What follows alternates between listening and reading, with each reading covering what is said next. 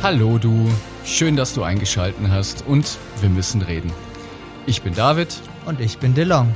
und wenn in deinem Leben oder in deinem Unternehmen etwas nicht so läuft, wie du es dir wünschst, dann ist dieser Podcast genau der richtige für dich. Denn wir unterstützen dich oder dein Unternehmen, neue Perspektiven zu finden. Diese Woche haben wir etwas ganz Spezielles für dich. DeLong und ich haben den NLP Master Trainer Mark Plätzer interviewt und ihn gefragt, wie ein modernes Unternehmen aufgebaut sein müsste. Viel Spaß beim Hören.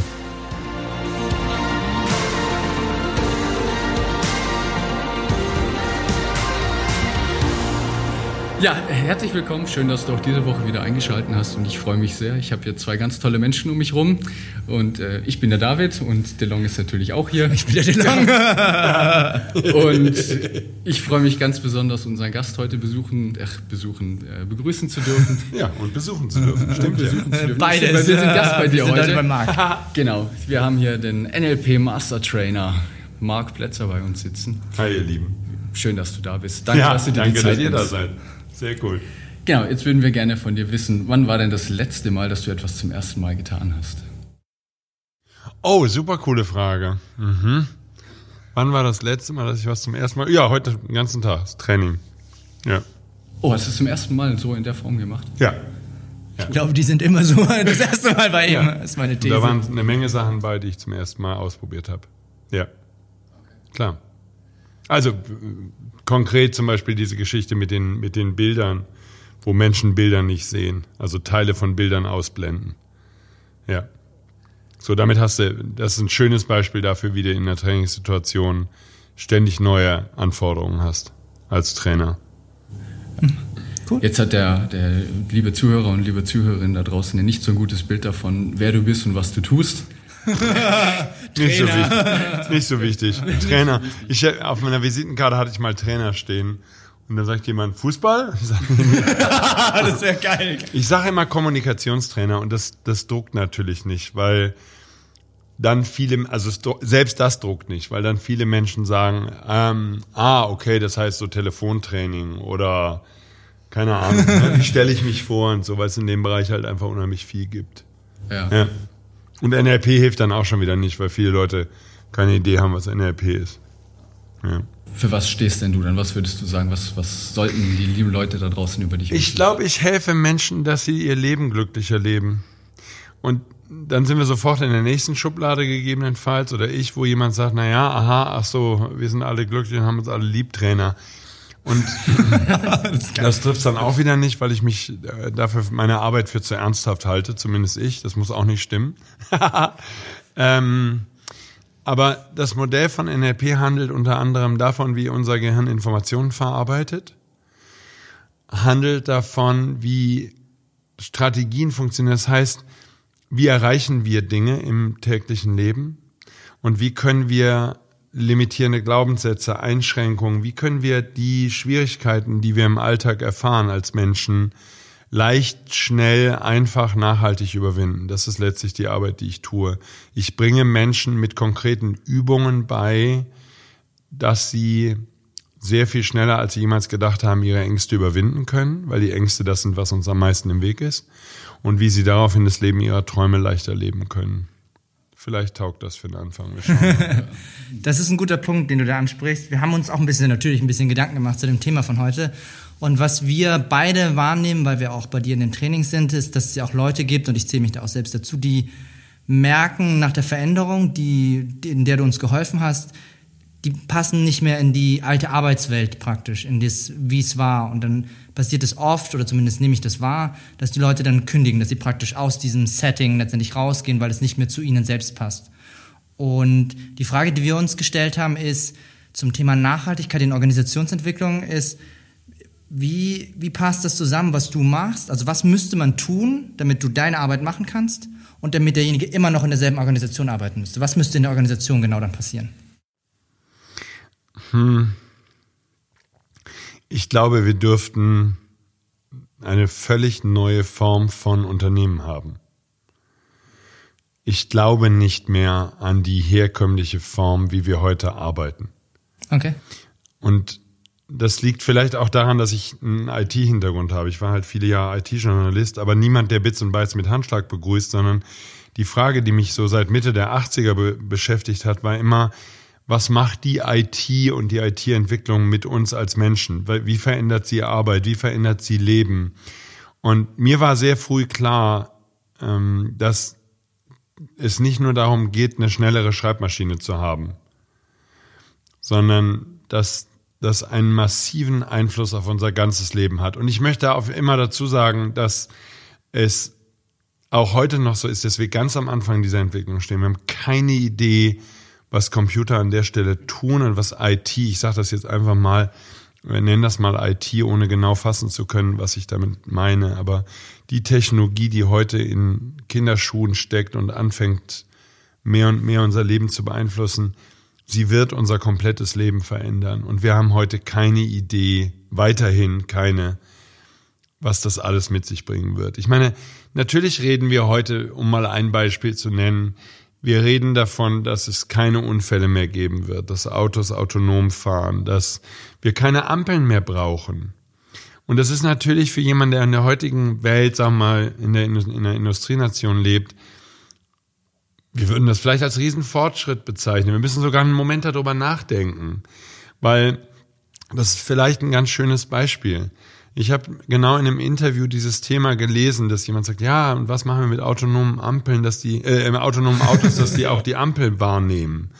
Und der entsprechende Forscher sagt, wir werden keine Ampeln mehr haben. Und was das zeigt, ist, dass der Journalist, ich würde jetzt einfach mal großkotzig sagen, der Kollege, weil ich so viele Jahre Journalist war, der Kollege hat sich vor dem Interview überhaupt keine Gedanken gemacht, worüber er redet. Er hat nicht verstanden, worum es geht. Er hat das Gefühl, ich nehme das heutige Setting und tue da autonome Autos rein. Das ist nicht das, worum es geht. So, ich habe das Glück, dass ich ab und zu mal Vorträge oder Seminare geben darf vor Managern der Automobilindustrie. Und die kümmern sich in diesem, in diesem Zeitalter sehr viel um Mobilität und um Zahlen und was ist mit der Mobilität, was erwarten Menschen in 20, 30 Jahren von heute, wenn wir überhaupt so weit gucken können. Aber wir tun einfach mal so von der Mobilität, wie soll die aussehen und wir müssen uns irgendwie Busse teilen und die Busse fahren uns dahin, wo wir hinwollen und all so ein Quatsch. Und die Frage, die ich Ihnen regelmäßig stelle, ist, wie viel von dieser Mobilität ist bedingt durch Berufsverkehr? Was ich damit meine ist, wir nutzen in meinem Modell von Welten, es gibt keinerlei, soweit ich weiß, zumindest von diesen Managern weiß, es gibt wohl keinerlei Statistiken dazu, dass wir heute einen Großteil der Mobilität, und ich behaupte jetzt einfach mal 80 Prozent, dafür nutzen, dass wir Menschen irgendwo hinbringen, wo sie nicht sein wollen, wo sie mit Menschen zu arbeiten, zusammenarbeiten, mit denen sie nicht zusammenarbeiten möchten, damit wir sie dann anschließend wieder nach Hause fahren, damit sie mit Menschen zusammen sind, mit denen sie zusammen sein möchten. Das ist Bullshit. In dem Moment, wo diese 80 Prozent Mobilität überflüssig werden, haben wir kein Verkehrsproblem mehr. Es ist im selben Moment erledigt. Ich brauche dann nicht mehr so viel darüber nachzudenken, dass wir autonom fahrende Autos brauchen und ich brauche nicht mehr über Emissionen nachdenken und über irgendwelche Zonen in irgendwelchen Innenstädten. Wir bewegen heute den größten Teil der Menschheit in den Industrienationen aus völlig unsinnigen Gründen. Wie gesagt, weil wir sie irgendwo hinfahren, wo sie nicht sein wollen. Und schaut euch die meisten Büros an die sind so hässlich, da würde man nicht sein wollen. und die meisten Menschen, wie gesagt, haben wirklich Kolleginnen und Kollegen, mit denen sie nicht zusammen sein wollen. So, ich kann die meisten Arbeiten, die ich, also ich sehe da zwei Entwicklungen. Das eine ist, wir haben eine Robotik. Die Robotik wird viele Arbeitsplätze überflüssig machen. Da diskutieren wir heute drüber. Ähm, wenn wir jetzt mal Automobilindustrie nehmen, weil uns das in Deutschland besonders interessiert, dann sind wir irgendwie da, dass wir heute angeblich 600.000 Arbeitsplätze haben, die direkt und indirekt von der Automobilindustrie abhängig sind. Ich glaube, dass es mehr sind, aber es ist auch egal, was ich glaube.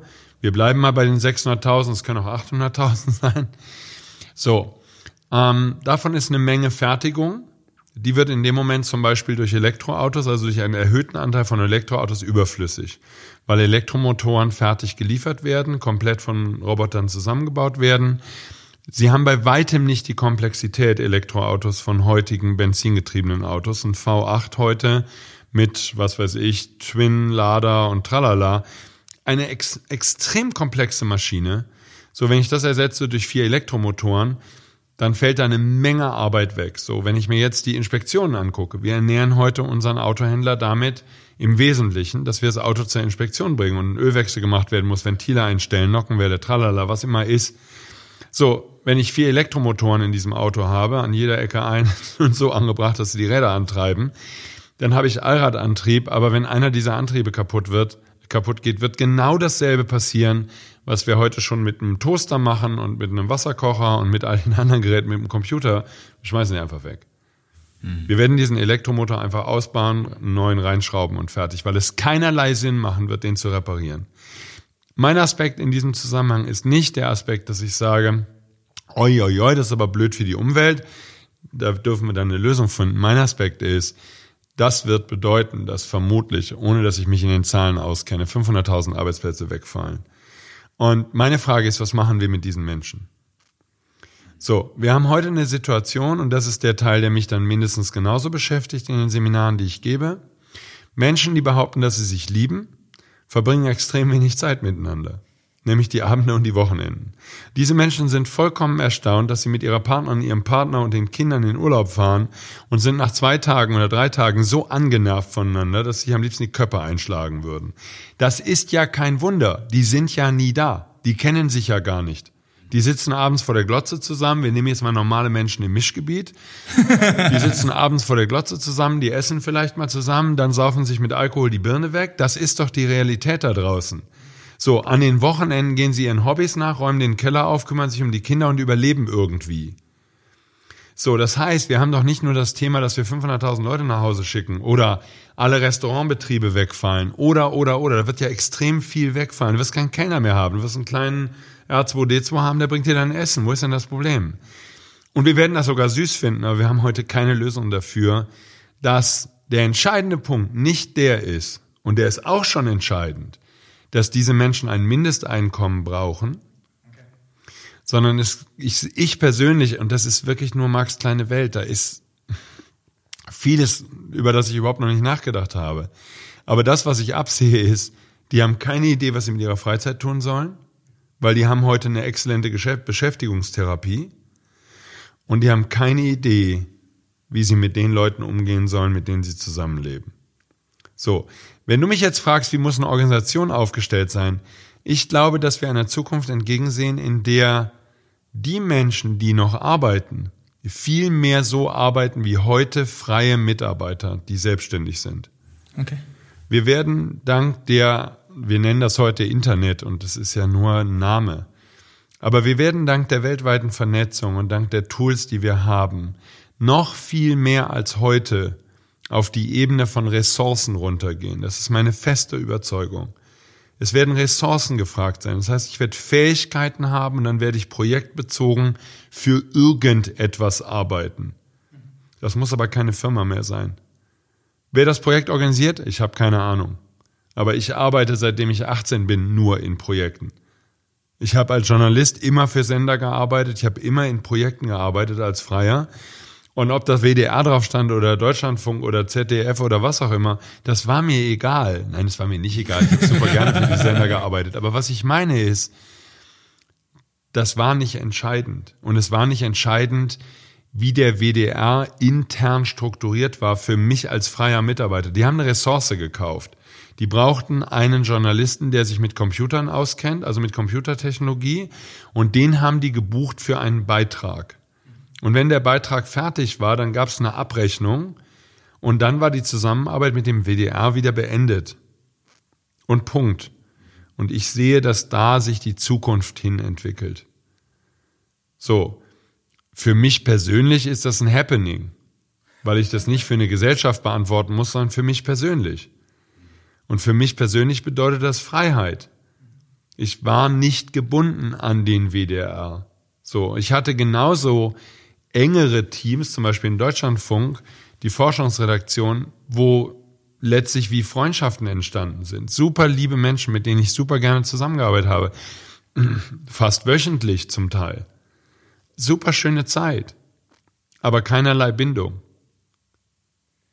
So, und dahin wird's gehen, weil wir werden Experten brauchen.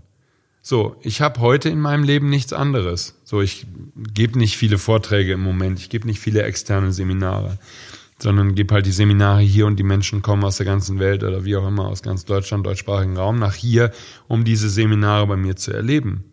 Aber ich habe Projekte. Diese Menschen buchen mich für ein Projekt. Das heißt dann jetzt NLP Practitioner Master, völlig egal, wie das heißt.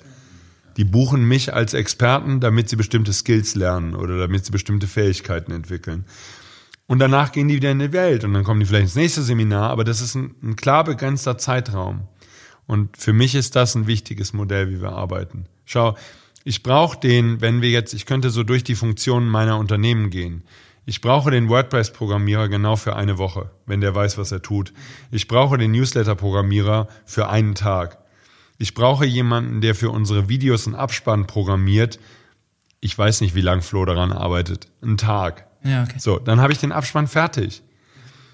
Ich, es kann sein, dass ich mit Flo mehr Sachen mache, aber ich weiß es nicht. So, mit Katja mache ich einen Film, mit Heike mache ich 23 Videos, drehe ich an zwei Tagen. Damit sind alle Videos für die Homepage fertig. Das ganze nächste Jahr arbeiten wir in diesem Bereich nicht zusammen.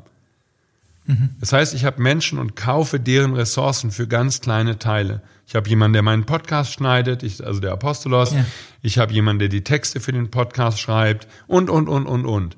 Und warum? Und das wäre sozusagen meine Antwort auf deine Frage. Ja. Ich glaube, dass das auch in allen anderen Firmen so funktionieren kann und wird. Ich werde Experten kaufen für Teile und zum Beispiel die Fertigung wird im Wesentlichen durch Roboter erledigt. Da habe ich noch ein paar feste Mitarbeiter. Und ansonsten werde ich extrem viel darüber abwickeln. So, jetzt ist Deutschland natürlich mega hinten dran. Wenn wir jetzt zum Beispiel Buchhaltung nehmen. wir haben äh, weltweite Steuergesetzgebung haben wir in Deutschland 75 Prozent. So, ich habe keine Ahnung, wann Angela das ändert. Nur der Punkt ist der, ansonsten wird Deutschland einfach darunter zusammenbrechen. Wir brauchen eine einfachere Steuergesetzgebung. Wir brauchen einfach ein Steuersystem, wo du sagst, okay, du verdienst so und so viel Geld, davon zahlst du so und so viel und damit ist der Drops gelutscht. Und wir brauchen nicht 800.000 verschiedene Steuerarten und eine Sonderregelung hier, eine Sonderregelung da. Das ist alles Quatsch. Das nimmt uns Zukunftsfähigkeit. Das macht uns als Betrieb fertig, weil das heißt, in einem winzigen Betrieb wie meinem muss ich einen Buchhalter beschäftigen. So, und jetzt ganz ehrlich, die paar Belege scannen, die ich habe und einen Experten buchen, wir nennen ihn heute Steuerberater, der die mal schnell bucht, das müsste reichen. Und da müsste eine Nation wie Deutschland hinkommen, dass das genügt. Dann habe ich auch da dasselbe Modell. Das heißt, wir schaffen hier, glaube ich, und das ist das, was ich, das ist nur eine Vermutung, wir schaffen hier künstlich mit einer völlig aufgeblähten Finanzverwaltung und Steuerverwaltung künstlich Jobs, die unsere Zukunft zerstören oder zumindest bedenklich unsere Möglichkeiten reduzieren und einschränken. Und das ist überhaupt nicht nötig. Nur, wir halten natürlich an den alten Modellen fest. Das heißt, das, was ich bei dem einzelnen Teilnehmer in meinem Seminar habe, das haben wir da auf gesellschaftlicher Ebene. Wir lieben die Vergangenheit, wir lieben, wenn es gleich bleibt. So, was kann also die Organisation noch tun? Wir haben unglaublich viel Angst davor, die Mitarbeiter flexibler zu machen. Und wann immer wir angstgesteuert etwas tun, egal ob du in deinem eigenen Leben oder die Organisation auf der Gesamtebene der Firma, wenn wir angstgesteuert sind, wird die Angst wahr werden. Sie wird wahr werden. Es ist die self-fulfilling prophecy. Okay. So, das heißt, wenn ich Angst habe, dass meine Mitarbeiter zu flexibel werden und deswegen biete ich ihnen diese Möglichkeit nicht an, dann werde ich genau das erleben. So, ich habe schon vor, boah, wie lange ist es her? 20 Jahre? Haben Firmen wie Intel Deutschland 70 Prozent der Belegschaft nach Hause geschickt. Weil sie keine Angst hatten. Und es hat absolut super funktioniert. Für jeden Einzelnen bestimmt nicht. Es gibt so eine und so eine Beispiele. Aber für die meisten hat es geil funktioniert. Okay. So, ich kenne einen Manager von Intel, der hat sich dann selbstständig gemacht und hat ähm, Websoftware für Agenturen, also Webseitensoftware für Agenturen entwickelt, soweit ich weiß, entwickelt, genau. Und die konnten, also Werbeagenturen konnten damit die Webseiten für ihre Kunden gestalten. Das heißt, absolutes Profisystem. Er hat sich einen großen Wohnwagen gekauft und ist durch Europa gefahren. Und stand auf irgendeinem Campingplatz. er hatte das jahrelang bei Intel trainiert, stand auf irgendeinem Campingplatz, hat seine Agenturen versorgt hat eine Menge gutes Geld verdient und war der glücklichste Mensch auf dem ganzen Planeten. Okay. Und dahin wird es meiner Meinung nach für die aller, allermeisten von uns gehen. Jetzt bietest du ja auch, du hast ja auch die Booster Academy, wo du speziell Unternehmensberatungen auch machst oder Leute, die eben in ihrem Business erfolgreicher werden wollen, kommen dann auch zu dir. Ja. Zum Beispiel, was rätst du den, den Firmen jetzt? Also das klingt jetzt, das ist ja Zukunft, das ist eine, eine große Vision, die du da hast. Und ich Wie hoffe, immer. dass es auch dahin, dass es dahin geht. Nur jetzt ganz konkret heute ein Unternehmen, das jetzt sagt, hey Marc, helf mir, was, was, was empfiehlst du denen? Was können die tun? Das größte Thema, was wir heute haben, ist, dass Menschen nicht wissen, was sie wollen. Und natürlich ist die Wahrnehmung von den NLP-Seminaren, die ich gebe, dass das nur gilt für den persönlichen Bereich oder für den beruflichen Bereich, Karrierebereich des Einzelnen. Und das ist leider nicht wahr. Wenn du selbstständige Freiberufler, Inhaber kleiner Unternehmen, genauso wie großer Unternehmen, fragst, wo sie in fünf oder zehn Jahren sein wollen, sie haben keine Idee. Sie reden die ganze Zeit oder sie faseln von Geld und Umsatz und Reichtum, weil sie das von den Konzernen abgeguckt haben. Wir haben, wir leben in einer Zeit, wo wir inhaltliche Ziele verloren haben. Aber wir brauchen inhaltliche Ziele. Wir brauchen die Qualität und nicht den Umsatz und nicht den Gewinn. Weil Umsatz und Gewinn sind irrelevant. Weil sie nur dafür sorgen, dass Menschen nur noch für Geld arbeiten. So, natürlich ist das heute gesellschaftliche Realität. Nur immer mehr Menschen sind ausgehöhlt, haben Burnout, können nicht mehr aus genau diesem Grund. Wir hecheln dem Geld hinterher. Und Geld bestimmt alles. Und unsere Kids loben Google und wie sie alle heißen, Amazon in den Himmel. Die fantastische Unternehmen sind, aber die ein Problem haben, sie sind nur Cash gesteuert. Ja. Sie haben keine inhaltlichen Ziele. Ja. Das Problem von Apple, mit Steve Jobs sind die inhaltlichen Ziele gestorben. Amazon, was sind die inhaltlichen Ziele von Amazon? Wie sorgt Amazon dafür, dass wir in einer Welt leben, in der wir wirklich leben wollen? Ich kenne das Programm nicht, aber ich habe noch nie was darüber gelesen. Ja, ist richtig, sehe ich genau. So. Ja. Wie sorgt Elon Musk dafür, dass er eine Zukunft erschafft, in der wir leben wollen? Er verseucht den Planeten mit seinen blöden batteriebetriebenen Autos. Er schafft uns Umweltprobleme, von denen wir heute keinerlei Idee haben, wie wir sie lösen sollen. Das batteriegetriebene Fahrzeug, der große Tesla, ist das umweltfeindlichste, was wir tun können. Schlimmer als ein Bentley Zwölfzylinder, mit dem du 50.000 Kilometer im Jahr fährst. Die Ökobilanz von einem Tesla ist schlechter. Was soll das? Das ist fucking crazy. So. Das heißt, was wir brauchen ist, wir brauchen Visionen für den, für das einzelne Unternehmen. Und diese Visionen dürfen im Moment mal frei von Geld und Umsatz sein. Und ich glaube auch frei von Ausbeutung. Wir brauchen Modell. Wir könnten den anderen Weg gehen und könnten sagen, wir brauchen mehr Mitgefühl. Und was heißt das? Menschen dürfen lernen, sanfter mit sich umzugehen, liebevoller mit sich umzugehen. Das gilt privat wie beruflich. Und das gilt auch für die Firma. So, wenn ich die Firma nur hab, um reich zu werden, das ist das Modell der 70er. Ich meine, deswegen sieht die Umwelt so aus, wie sie aussieht. Deswegen sind die Meere vergiftet. Weil die Firmen entscheiden, dass Cash wichtiger ist als Umwelt. Und wir immer noch die Kiwi aus Neuseeland essen. Und wir müssen damit aufhören. Es ist nicht schlimm, wenn wir mal in Neuseeland sind und eine Kiwi essen.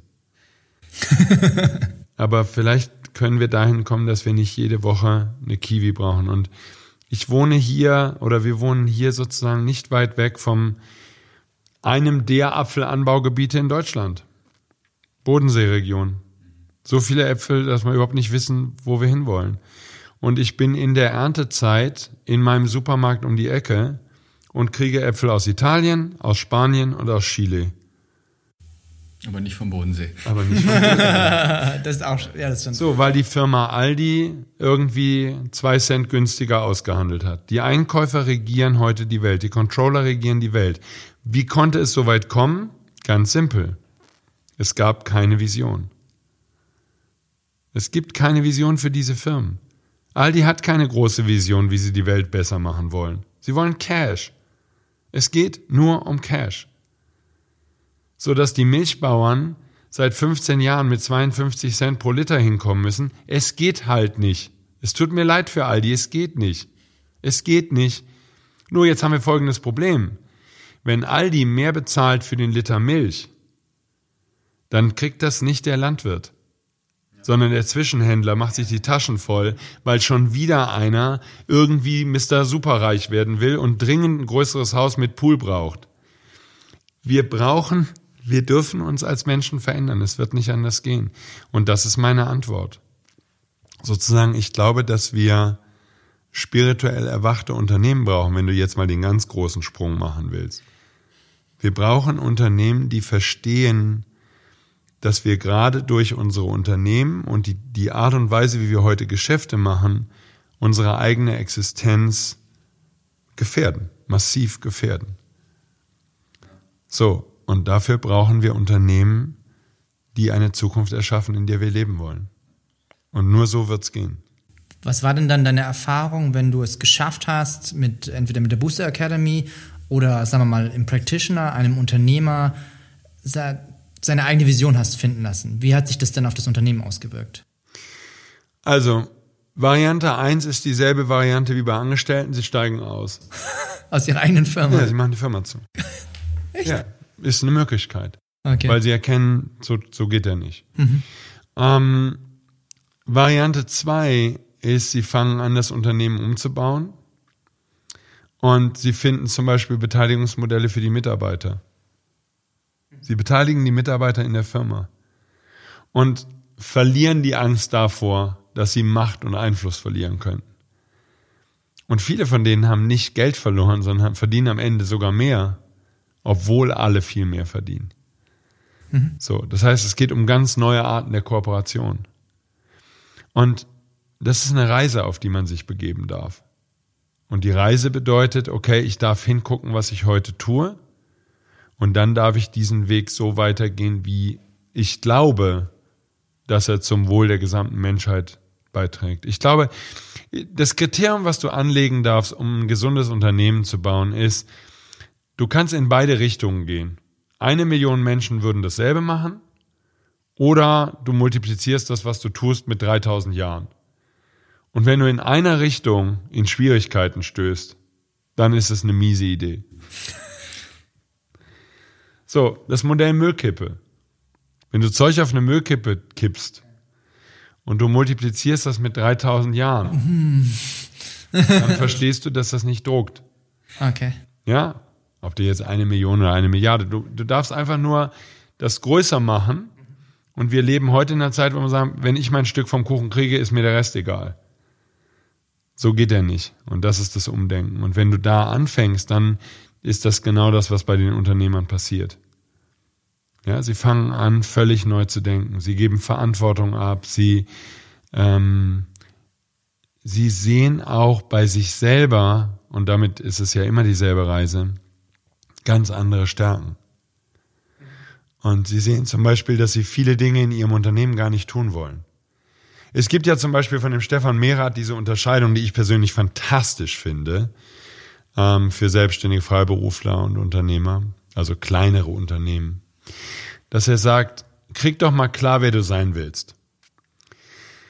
Bist du beste Fachkraft? Bist du in deinem Laden Manager? Oder bist du Unternehmer?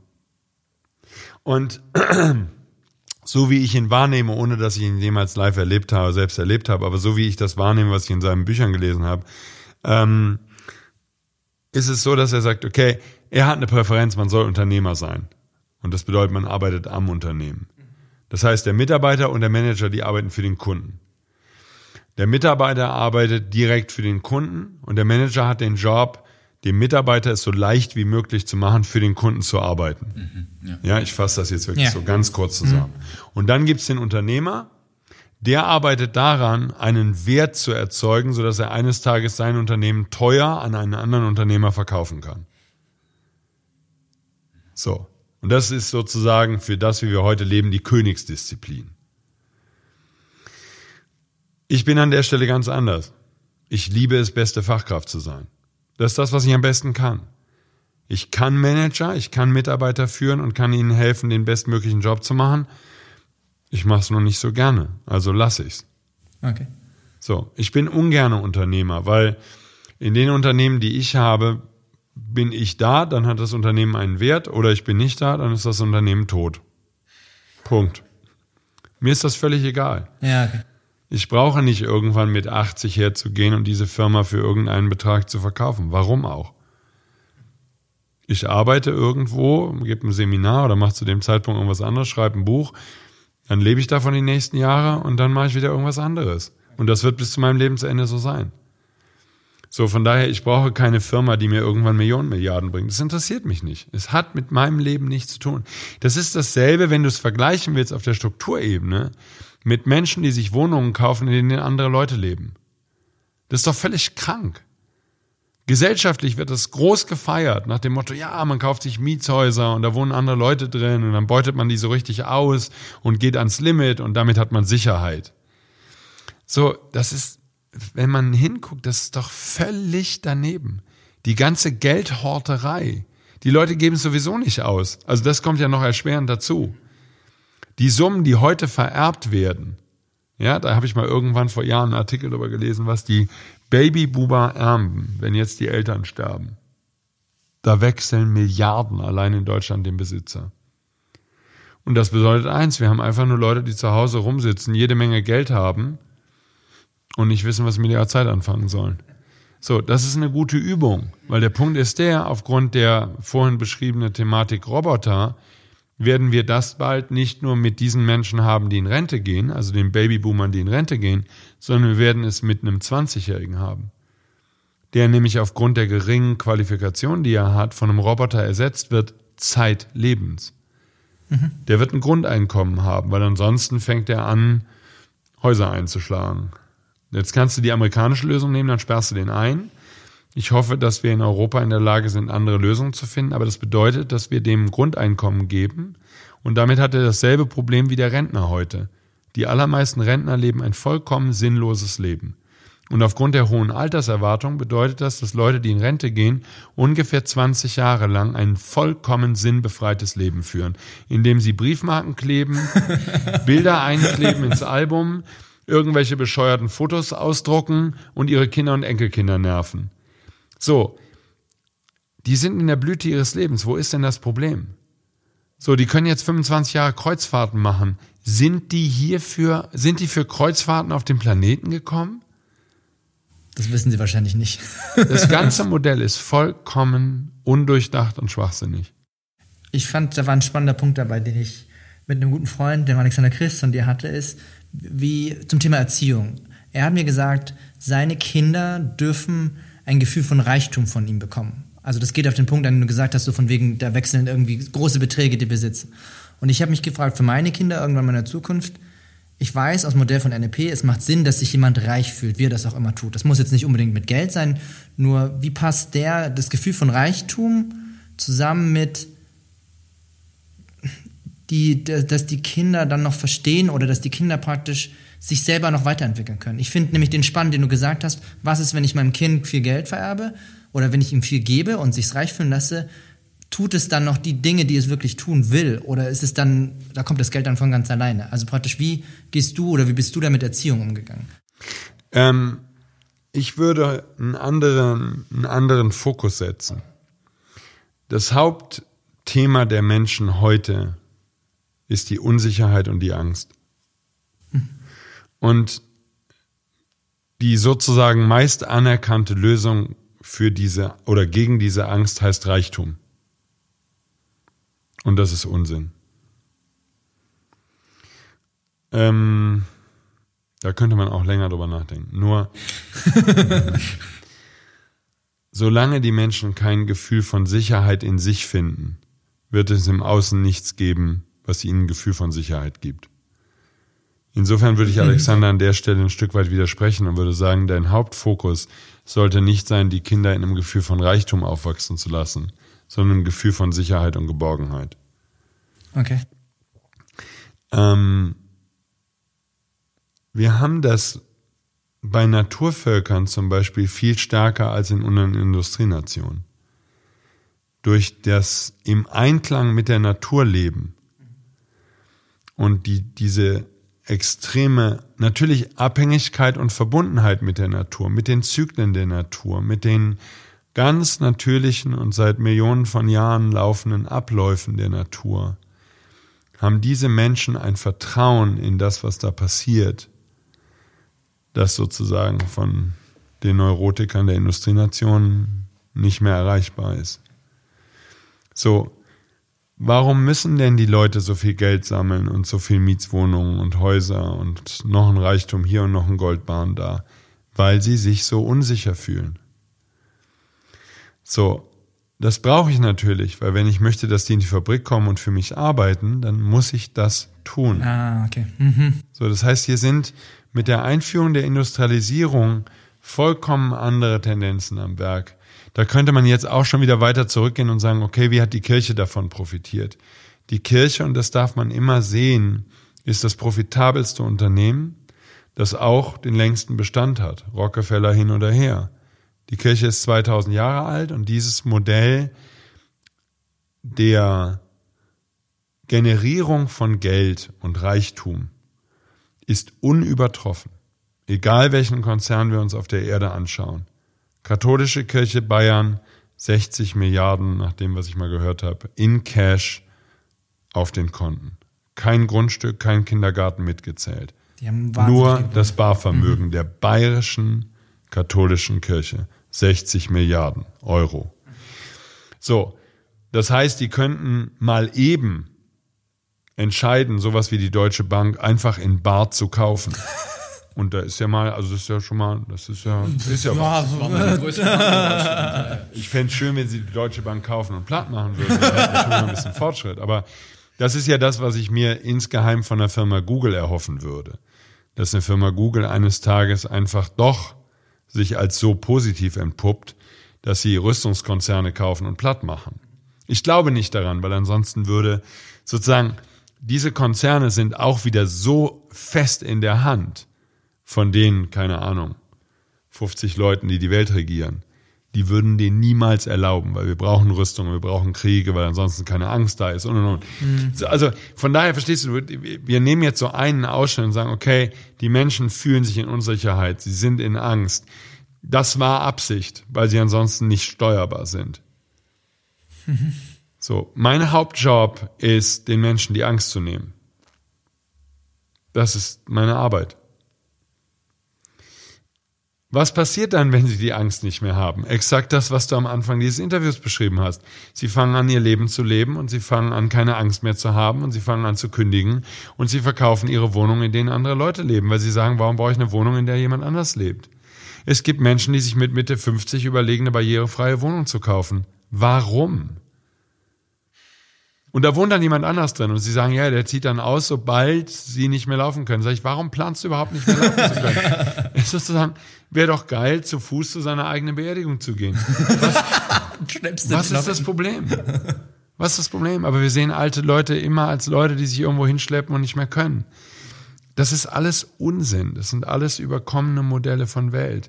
Klar, wenn du jeden Tag Alkohol säufst oder einmal die Woche dir den Vollrausch gibst, dann ist das sehr wahrscheinlich, dass dein Körper das nicht aushält. Wenn du rauchst und sonstige Dinge tust, Drogen nimmst, Drogen sind gerade nach dem, was ich beobachte, so im Kommen. Ähm, eine Menge Leute behaupten, dass wir bald Drogen in Deutschland oder in Europa legalisieren werden. Ähm, der Drogenkonsum macht genau dasselbe wie der Alkohol. Das macht die Bilder langsam mhm. im Kopf und das macht die Leute wieder abhängig von etwas, wofür sie Geld brauchen. Ist natürlich eine mögliche Alternative. Ich ersetze die Arbeitsplätze durch Roboter und sorge durch Drogenabhängigkeit dafür, dass die Leute den ganzen Tag bekifft durch die Gegend laufen. Dann machen die auch keinen Aufstand. Es ist okay. sozusagen gedreht, gehupft wie geduft. Das kannst du wenden, wie du willst. Du darfst halt verstehen, wer die Erde bestimmt. Und das sind nicht die Politiker. Ja, der, der Satz ist einer, den man sich auf der Zunge zergehen lassen kann.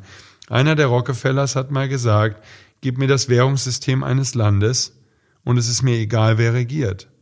Dieser Satz gilt immer noch. Die Menschen, die das Währungssystem kontrollieren, sind die, die bestimmen, was gespielt wird. Und die wollen eine Weltregierung. Und die werden sie bekommen. Da brauchst du nicht gegen anzukämpfen. Die werden sie bekommen. Die wird Realität sein. Und es geht nur um Macht. So, da hätte jetzt Neil Donald Walsh gesagt, folge der Spur des Geldes. Wenn du der Spur des Geldes folgst, findest du immer die Leute, um die es geht.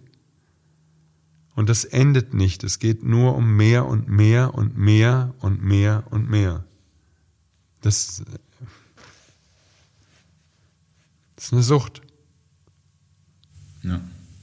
So, und das ist eben in dem Fall die Sucht nach Macht. So, wenn du das jetzt wieder runterbrichst auf dein kleines Unternehmen, wie wichtig ist es diesen Chefs heute und natürlich auch einigen Chefinnen Macht zu haben? Wie wichtig sind Machtstrukturen in Konzernen? Maximal wichtig. es ist nur wichtig, Macht zu haben, Kontrolle. Wir hatten das simple Beispiel heute gerade im Seminar. Ein Vater, der sehr liebevoll ist, aber er sagt, ich möchte, dass mein Kind das ist, was ich für richtig halte. So, das heißt, sobald du mehr als einen Menschen in einen Raum tust, fangen die an, sich gegenseitig zu kontrollieren und Macht haben zu wollen, um sich in Sicherheit zu fühlen. Ist doch immer dasselbe. So, das programmieren wir in die Kinder rein. Versteht ihr? Es ist, es, es ist eine Illusion zu sagen, wir kriegen das in fünf Jahren mal eben schnell oder in zehn Jahren gewuppt. Das ist eine Entwicklung. Aber diese Entwicklung wird dann in die Wege geleitet und wird dann stattfinden, wenn wir Ziele setzen, die neue Ziele sind. Wir kamen zum Beispiel neulich, meine Lebensgefährtin und ich, also sie und ich fand den Gedanken genial, wir kamen auf eine neue Lösung. Weil es gab dieses Thema, ich hatte mal wieder einen Vater im Seminar, der seinen Sohn nicht sehen darf. Oder nicht so häufig sehen darf, wie er möchte. So, das Scheidungsthema ist ein großes Thema und natürlich die Kinder leiden darunter und und und und. So, und wir haben heute ein Rechtssystem, was an der Stelle völlig überfordert ist und null Chancen hat, das irgendwie in den Griff zu kriegen. So. Und das Rechtssystem krankt an der Stelle. Absolut. So. Warum ist es immer so, dass es dann einseitig werden muss? Warum kann man zum Beispiel in so einem Fall nicht einfach hergehen und sagen, pass mal auf, wenn ihr euch nicht einigen könnt, dann spricht ein Richter oder ein Dritter ein Urteil. Und da braucht ihr gar nicht sozusagen anzutreten. Der entscheidet das einfach über eure Köpfe, hinweg. Wir zwingen die Menschen dazu, dass sie gute Entscheidungen treffen. Und die, die dazu nicht in der Lage sind, die werden, da wird halt über den Kopf hinweg bestimmt. Wir brauchen Systeme, die besser funktionieren.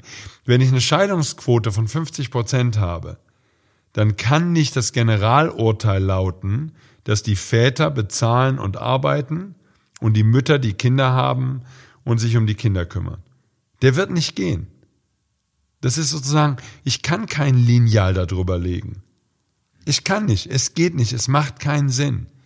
Wir brauchen individuelle Lösungen, wir brauchen flexible Lösungen. Aber die brauchen wir als Menschheit. Und wir dürfen uns eingestehen, und das ist, glaube ich, der wichtigste Punkt, dass wir im Moment blank sind. Wir wissen es nicht. Wir haben keine Idee, wie wir, den, wie wir das Geld von diesem Planeten kriegen. Wir haben keine Idee, wie wir Gold wegbekommen.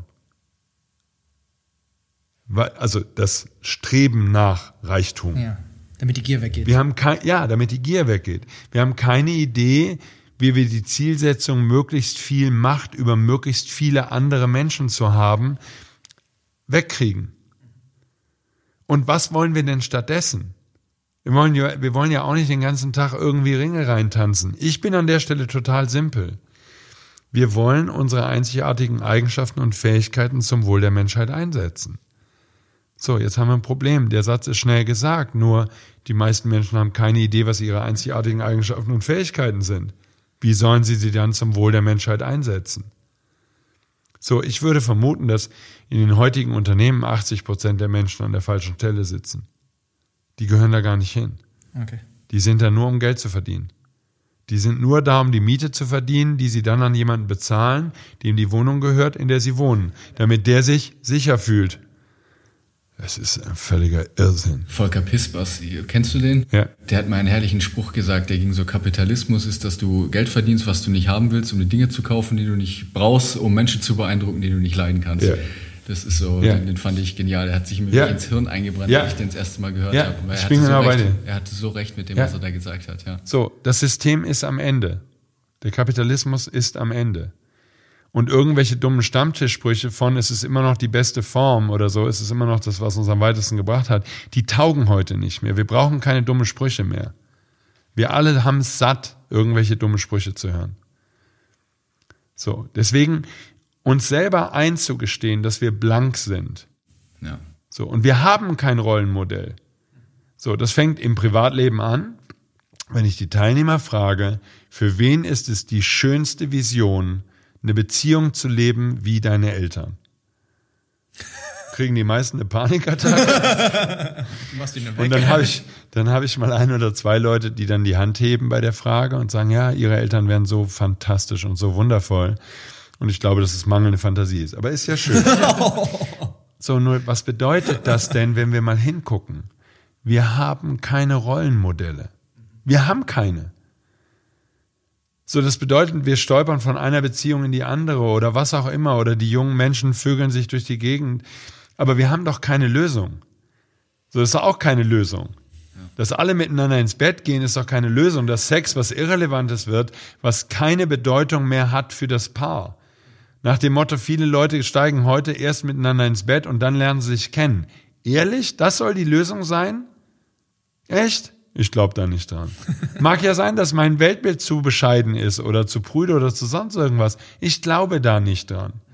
So, und auf Unternehmensebene sind wir an derselben Stelle. Wir haben keine Lösung. Und wir müssen die ganze Zeit, es folgt immer derselben Logik. Wenn Menschen keine Lösung haben, dann müssen sie aufgrund der Schule so tun, als hätten sie eine. Schule programmiert uns dahin, wenn du nichts verstehst, so, dann machst du folgendes, du meldest dich und du sagst, ich verstehe das nicht. Ich, das, was Sie gerade erklärt haben, ich habe es nicht verstanden. So, dann kann sein, dass du schon Pech hast und die Klasse bricht da schon in Gelächter aus. dann wirst du es nie wieder tun. Dann wirst du nie wieder fragen. Danach kommen ein paar in der Pause zu dir und sagen, boah, gut, dass du dich gemeldet hast. Ich habe es auch nicht verstanden. Dann kann es sein, dass der Lehrer so unfähig ist, er erklärt es dir nochmal und du denkst, ich habe es immer noch nicht. Und bei den allermeisten Menschen endet es an der Stelle. So, ich bringe natürlich gerne auch andere Beispiele. Was weiß ich, als junger Mann oder als Junge, du lernst dieses Mädchen kennen, nehmen wir mal an, ihr geht miteinander und sie, was weiß ich, du bist 13, 14 oder heute wahrscheinlich 12 oder so, spielt ja auch keine Rolle. Damals wäre es vielleicht 15, 16 gewesen. Und sie fragt dich, hast du schon mal geküsst? Und die allermeisten, wenn wir jetzt mal in so einer traditionellen Rollenverteilung bleiben, die allermeisten Jungs würden dann sagen, ja logisch, das ist die Frage. Selbst dann, wenn sie überhaupt keine Erfahrung haben und nur den guten Nachtkuss von ihren Eltern hoffentlich kennen oder vielleicht von, nur von ihrer Mutter und mal den Hund oder das Meerschweinchen geküsst haben.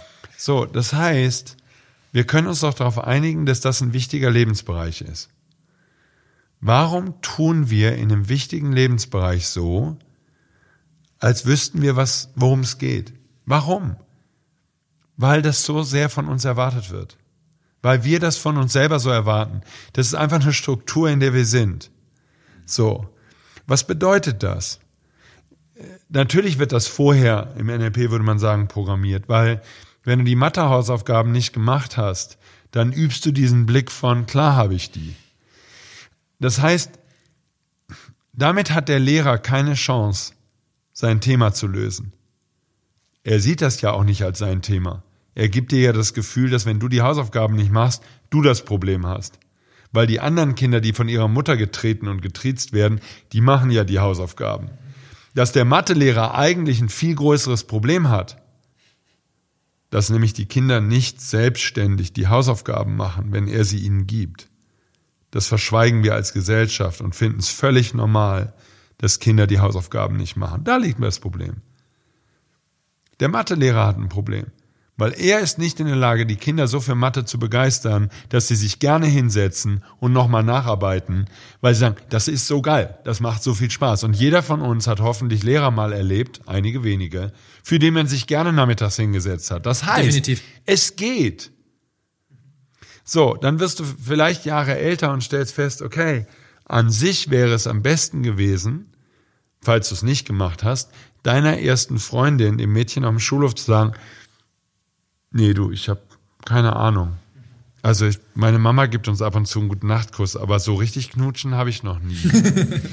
Weil wir viele Jahre später erkennen, wenn sie dann schreiend weggelaufen wäre, wäre es das Beste gewesen, was dir hätte passieren können, weil du hättest gerade festgestellt, dass du dich in eine blöde Kuh verliebt hast.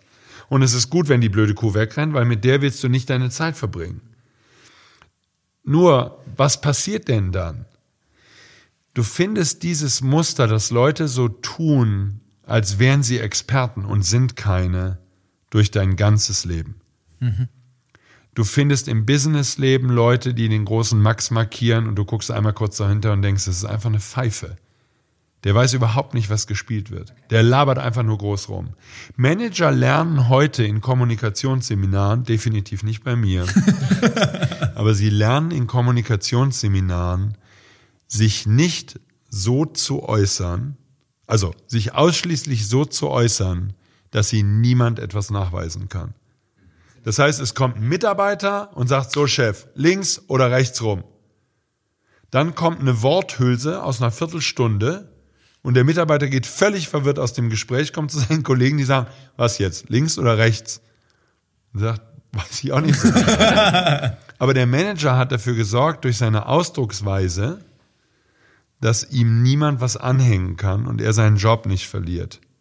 So, das ist alles dieselbe Struktur. Wenn ihr hinschaut, das ist alles dasselbe. Wir tun so, als wüssten wir, was wir tun.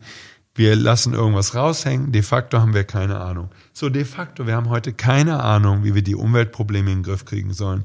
Die Hopi-Indianer sagen, es wird ungefähr 1000 Jahre dauern, um das, was wir in 250 Jahren Industrialisierung zerstört haben, wieder hinzubekommen. 1000 Jahre. So, wir brauchen längere Zeiträume, weil vier Jahre Regierung Deutschland oder fünf Jahre Regierung Europa, der Zeitraum ist zu kurz. Mhm. Wir wollen also in tausend Jahren den Planeten wieder 100% gesund und in Ordnung haben. Okay, das ist das Programm, was wir brauchen. Wir brauchen eine Menschheit, die liebevoll mit sich umgeht. Das ist das Programm wo jedes einzelne Individuum liebevoll und voller Mitgefühl mit sich selber umgeht. Wir brauchen eine Menschheit, die ehrlich ist. Wo fängt der an? Das ist der Grund, warum ich die Seminare gebe. Du darfst lernen, ehrlich zu sein zu dir selber. Und das bedeutet auch, dass du dir eingestehen darfst, dass du keine Ahnung hast. Anstatt dauernd so zu tun, als kennst du dich aus. Das heißt, wir haben Eltern, die keine Ahnung haben von Kindererziehung und die wild vor sich hin dilettieren. Wir haben Paare, die keine Ahnung haben, wie man eine schöne Beziehung lebt, weil das, weil die Fähigkeit fehlt. Und weil du niemanden kennst, der eine schöne Beziehung hat. Wie willst du denn dann eine leben? Du kannst nur ausprobieren. Aber die Paare gestehen sich nicht ein, dass sie auf einer Entdeckungsreise sind, die nie zuvor ein Mensch unternommen hat. Wir haben keine Modelle von Emanzipation, die funktionieren. Wir haben, Frauen müssen nicht die besseren Männer werden, der geht schief. Wenn Sex in the City sagt, du musst mit jedem ins Bett gehen, der bei drei nicht am Baum ist oder nicht hochkommt, dann heißt das nur, dass wir bescheuertes männliches Verhalten auf Frauen übertragen. Das hat mit Emanzipation und Weiterentwicklung der Menschheit nichts zu tun. Nichts. Wir haben heute wie vor 30 Jahren Frauen, die sich für ihre Familien völlig aufopfern und kein eigenes Leben leben. So wird's nicht gehen. Wir haben Männer, die nur Karriere machen auf Kosten ihrer Familie. So wird's nicht gehen. Das sind alles keine Lösungen. Und es ist doch okay, als Menschheit an der Stelle zu stehen und sagen, wir haben keine Lösung. Afrika verhungert weiter, geht in Kriegen unter, wir verseuchen den Planeten weiter und das darf jetzt aufhören. Aber wir wissen, glaube ich, alle, was wir wollen. Wir wollen liebevoll mit uns selbst umgehen. Wir wollen unsere Eigenschaften und Fähigkeiten zum Wohl der Menschheit einsetzen. Wir wollen ein angenehmes Leben haben. Wir möchten, dass es allen gut geht. Ist doch nicht so komplex. Du dich. Bitte. Ich fand, du hast einen spannenden Punkt gesagt. Und sagen wir mal, die einfache Antwort wäre, ich schicke ihn zu dir, wenn er, wenn er sich selber finden soll, um dieses Selbstbewusstsein mit seinen Fähigkeiten, in denen er besonders gut ist, zu leben. Nur was hast du denn für unsere Zuhörer für einen, auch aus Sicht von NLP, für einen Ratschlag? Ab welchem Zeitpunkt ist es okay, selbstbewusst zu sein? Und wann ist es okay, sich einzugestehen, ich habe keine Ahnung. Absolut keine Ahnung. Warum? Schau, die Vorannahme in deiner Frage ist, dass die beiden Sachen nicht zusammengehen. Meine These ist, dass die beiden Sachen nur zusammengehen. du kannst voller Selbstbewusstsein dir eingestehen, dass du keine Ahnung hast. Weil die Vorname in deiner Frage, die ich raushöre, ist, dass du sagst, dann bin ich doch verunsichert. Nein. Bist du nicht? Schau, kannst du mit dem Kaugummi Blasen machen? Ja. Kannst du auf den Fingern pfeifen? Ja. Ähm, was habe ich für ein anderes Beispiel? Mir fällt bestimmt gleich eins ein. Kannst du einen Fahrradschlauch wechseln? ja, soll ich dir eins sagen, was ich nicht kann, oder? Gut. Ja, hast du sowas Alltägliches, was du nicht kannst? Das Alltägliches. Wo du sagst, kann ich nicht. Aber es hat keine Relevanz. Aber du kannst es nicht. Ich finde bestimmt was, warte kurz. Ich kann das mit den Fingern pfeifen, geht gar nicht. Okay, mit Da dem kommt Gut. Finger. Ja, nur, okay. nur heiße Luft ja. raus. Okay, geht mir genauso. Ich kann das nicht. Ja, okay. Also ich kann so ein bisschen, aber so richtig laut, wie ich es gern können würde, Ja, okay. kann ich nicht. Okay. Okay? So. Du lernst dieses Mädchen kennen, du findest sie toll und sie fragt dich, kannst du auf den Fingern pfeifen? Und nehmen wir an, du kannst es nicht und du sagst, nee, kann ich nicht. Würdest du dich unsicherer fühlen, weil du sagst, kann ich nicht? Ich finde das okay. Also ich glaube, das habe ich auch ein bisschen durch dich gelernt, das sich eingestehen zu können, zu sagen, kann ich nicht. Ich, also meine Hoffnung wäre, dass für viele, die uns zuhören, das Pfeifen auf den Fingern so irrelevant ist für die Lebenserfahrung, dass sie sagen, das kann ich eingestehen, es macht mich nicht unsicher. Es macht mich als Mensch nicht weniger. Okay? Ja, okay. Ich kann es halt nicht. Punkt. So, kannst du mit dem Hummerbesteck essen? So, vielleicht hören uns viele zu, die sagen, kann ich nicht. Nee, nicht wirklich. So, jetzt kommt noch ein spannender Punkt. Du wüsstest, du kannst es lernen. Okay? So, wir beide, ich weiß nicht, wie lange wir bräuchten, vielleicht eine Woche, es spielt doch keine Rolle. Wenn wir wollen würden, wissen wir, wir könnten es lernen. Ja, definitiv. Ja. So, wenn ich lernen möchte, mit dem Hummerbesteck zu essen, dann setze ich mich hin, lass mir von jemandem zeigen, probiere es selber aus und ab dem 50. Hummer bin ich perfekt im Essen mit Hummerbesteck. Was das bedeutet ist, warum sollte das Eingestehen von ich habe keine Lösung, ich weiß nicht, wie es geht, ich beherrsche diese Fähigkeit noch nicht, ein Gefühl von Unsicherheit in mir auslösen. Da ist eine fehlerhafte Verknüpfung Ja, drin. okay. Ja. Das stimmt nicht. Das ist einfach nicht wahr.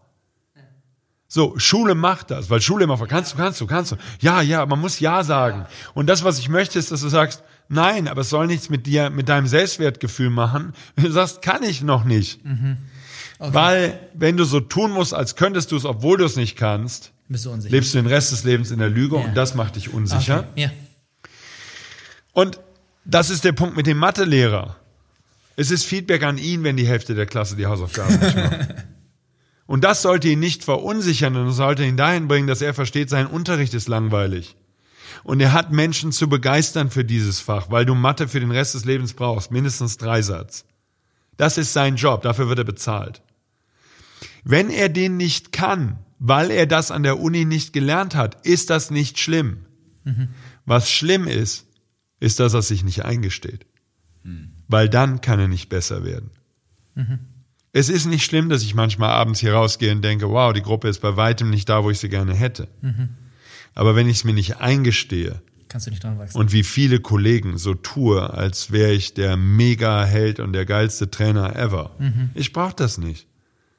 Ich gebe auch an diesem Tag mein Bestes.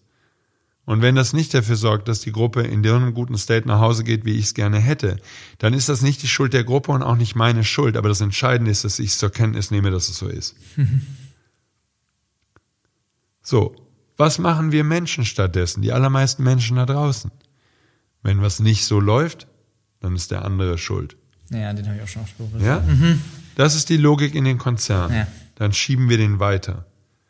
So, die Menschheit steht vor Herausforderungen, von denen wir keine Ahnung haben, wie sie lösen, wie wir sie lösen können.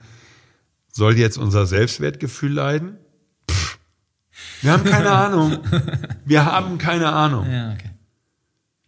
So fest steht, wenn wir so weitermachen wie bisher, mit all den Ängsten, Steuern und Wohnungen, in denen andere Leute wohnen, dann werden wir es nicht hinbekommen. Jetzt hast du von, davon gesprochen, das habe ich zumindest rausgehört, dass wir in einer visionsfreien Gesellschaft leben, sowohl in Unternehmen als auch im Privaten. Das ist so. Und ich würde dann jetzt auch so die abschließende Frage stellen. Wir sind jetzt schon fast bei einer Stunde. So für dein Unternehmen und für dich, was ist denn, was ist denn deine Vision? Schau, ich möchte an jedem einzelnen Tag all, wirklich all meine Eigenschaften und Fähigkeiten zum Wohl der Menschen einsetzen, die zu mir kommen. Und das tue ich auf verschiedene Weise. Das tue ich manchmal, indem ich ein Hörbuch mache oder wie diesen Podcast. Das tue ich mit Seminaren, das mache ich mit Vorträgen, mit Büchern, die ich schreibe und und und. Das sind verschiedene Facetten meiner kreativen Arbeit. Ich bin ein kreativer Mensch und ich arbeite gerne kreativ. So, in jedem einzelnen Seminar entdecke ich, und du weißt das, weil du gerade im Seminar bist, entdecke ich das Modell von NLP wieder neu und wieder ein bisschen anders. Und das ist mir sehr, sehr wichtig, weil die allermeisten Trainer, die da draußen in diesem Bereich tätig sind, die lehren dasselbe wie vor zehn Jahren. Aber ich darf mehr verstehen und besser werden in dem, was ich tue. So. Ich setze meine Kreativität dafür ein, in, in diesem Bereich als Trainer besser zu werden. Und ich werde an jedem einzelnen Tag besser weil ich von dem Feedback lerne, was ich bekomme. So von daher ist für mich der entscheidende Punkt nicht die große Vision, sondern für mich ist der entscheidende Punkt, ich will für mich immer Spielplätze haben, auf denen ich diese Kreativität ausleben kann. Das sind meine Spielplätze. So, dies hier ist mein Spielplatz, den baue ich mir gerade auf. Und ich liebe diesen Spielplatz. Werde ich den in fünf Jahren noch genauso lieben wie heute? Ich kann es dir nicht mal sagen. Ich kann es dir nicht sagen, weil ich es nicht weiß und weil es vollkommen irrelevant ist. So, wir sind dabei, da vorne in dem Glaskasten ein Fernsehstudio zu bauen. Cool. Wir werden unser eigenes Audiostudio haben. Wir werden eine Menge Sachen in dem Bereich machen, weil ich halt aus dem Bereich komme. Ich komme vom Fernsehen und vom Radio machen. So, und ich möchte das wieder mehr in meinem Leben haben. So, spielt es eine Rolle, ob das dann 100.000 Menschen hören, eine Million oder wie aktuell, keine Ahnung, 500 oder 1000? Es spielt keine Rolle. Die Menschen, die davon profitieren, werden es hoffentlich in ihr Leben ziehen, also werden es in ihr Leben ziehen. Und die, für die ich das falsche Werkzeug bin, die nicht. Und das ist auch okay. Ja. Ähm, das ist mein Beitrag. Und wenn du jetzt meinen Job nimmst, es gibt eine Menge Trainer, die sagen, ja, ich, was weiß ich, die haben Hunderttausende trainiert oder buchen irgendeine riesige Arena und mhm. müssen da zigtausende Leute haben. Nein, Nein, das hat keine Relevanz für mich. Mhm. Ja. ja, ich mache diesen Job für die Menschen, die da sind. So, werde ich da jeden einzelnen, es bleibt ein Angebot, aber werde ich jeden einzelnen erreichen? Ich erreiche viele von denen, die da sind. Also die aller, aller, allermeisten werden danach wirklich fröhlich. Oh ja. So, ich beobachte andere Leute, die zu anderen Trainern gehen und die werden nicht fröhlich. So, von daher, das ist meine Vision. Darum, darum geht's. Ich werde weiterhin Menschen dabei unterstützen, das Leben ihrer Träume zu leben. Ja. Absolut. Ja. Das heißt, das verstehe ich unter qualitativen Zielen. Okay. Ja. Marc, vielen, vielen lieben Dank für die sehr ehrlichen Worte und die großzügige Zeit, die du uns sehr gerne hast heute. Ja, viel zum Nachdenken für jeden Einzelnen. Ja, auf jeden Fall. das arbeitet schon. Ja, und eben genau das, was wir brauchen. Wir brauchen keine vorgefertigten Antworten. Wir brauchen gute Fragen. Und damit gestaltest du Zukunft. Und das ist, glaube ich, sozusagen, wenn wir den dazu machen wollen, das ist die Antwort auf deine Frage. Ich brauche Organisationen, mhm. egal ob Schulen, Unis oder Unternehmen oder Familien, in denen Fragen erlaubt sind. Und in denen die Leute, die die Antwort geben sollen, bereit und in der Lage sind zu sagen, weiß ich auch nicht. Müssen wir rausfinden. Dürfen wir zusammen rausfinden. Ich habe mich als Vater immer leicht getan, meinen Kindern zu sagen, weiß ich nicht. Andere Eltern gehen durch die Hölle, wenn sie ihren Kindern sagen müssen, dass sie keine Ahnung haben. Ich finde es als Chef leicht zu sagen, weiß ich nicht. Ich finde es als Trainer leicht. Mhm. Manchmal stellen Teilnehmer Fragen, ich habe keine Idee, keine. Und das sage ich dann auch einfach. ja. So, und keiner verlässt den Raum. Ja, einige denken, Mensch, nicht mal der hat eine Ahnung. Dann ist das Problem unlösbar. Das ist völliger Unsinn. Ich habe über manche Sachen noch nie nachgedacht, deswegen weiß ich es nicht. Wir brauchen keine fertigen Antworten, aber wir brauchen die Erlaubnis, Fragen zu stellen. Und jede Frage muss erlaubt sein. Jede Frage. Ja, okay. Warum verdient der Vorstand von Daimler-Benz rund 50 Millionen im Jahr? Warum? Mhm.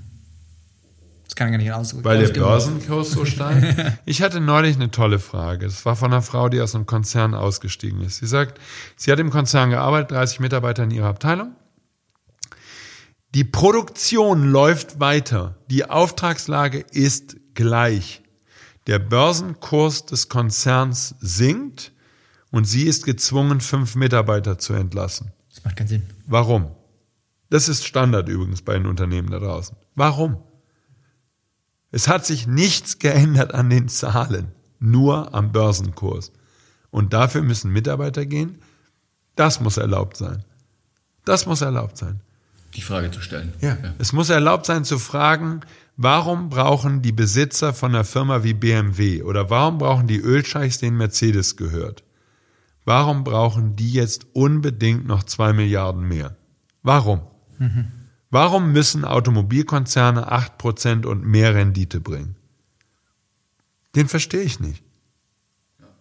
Den, ich verstehe ihn nicht. Wir müssen eine Wirtschaft haben, die kann. Aber das ist immer dasselbe Thema. Das heißt, auf der Strukturebene, ja. es darf erlaubt sein, Fragen zu stellen. Okay. So, du darfst heute keine Fragen stellen. Frag deine Eltern, ob sie glücklich sind miteinander. Brauche ich nicht fragen, ich kenne die Antwort schon. ich habe eine These dazu. Sie werden dir die Antwort nicht sagen. Und zwar aus einem wichtigen Grund, weil sie sich die Antwort selber nicht eingestehen. Mhm. Mhm. Ich finde es überhaupt nicht schlimm, wenn man in seiner Lebenssituation unglücklich ist. Ich finde es schlimm, wenn man es sich nicht eingesteht. Okay. Weil dann gibt es keine Veränderung. Wenn wir uns nicht eingestehen, dass in den vergangenen 250 Jahren seit Beginn der Industrialisierung vieles schiefgegangen ist, wenn wir uns nicht eingestehen, dass Organisationen wie die Kirche zu viel Macht haben, und dass wir neue Modelle brauchen, dann gibt es keine Veränderung. Und die brauchen wir aber. Und wir müssen Fragen stellen dürfen. Warum braucht die katholische Kirche Bayern 60 Milliarden Euro in Cash auf den Konten? Warum können wir damit nicht einen Staat in Afrika komplett heilen von Armut und Hunger? Den, die Frage muss erlaubt sein. Und es muss erlaubt sein, dass ich die Antwort kriege. Warum müssen Rockefellers und ähnliche Familien diesen Planeten regieren? Warum ist das so wichtig? Warum dürfen die so viel Macht haben? Welches Buch würdest du empfehlen zum Thema gute Fragen stellen? Dein eigenes. Habe ich schon eins geschrieben? Habe ich da was verpasst? Dein eigenes.